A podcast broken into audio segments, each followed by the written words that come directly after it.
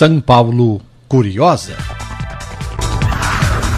A Vila Madalena nasceu como Vila dos Farrapos, uma grande extensão de terra que pegava desde o Rio Pinheiros até o Espigão da Paulista. No século XVI, a Vila dos Farrapos era habitada por indígenas que haviam abandonado a parte central da cidade depois da instalação dos jesuítas no pátio do colégio, em 1554.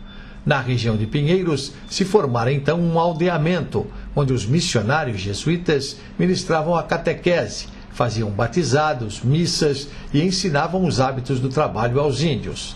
Na aldeia foi construída uma capela, cuja padroeira era Nossa Senhora da Conceição. Logo depois, o local passou a se chamar Sítio do Rio Verde, porque lá passava o córrego com o mesmo nome. Alguns antigos moradores de Vila Madalena contam que o proprietário das terras era um português. Ele tinha três filhas, Ida, Beatriz e Madalena.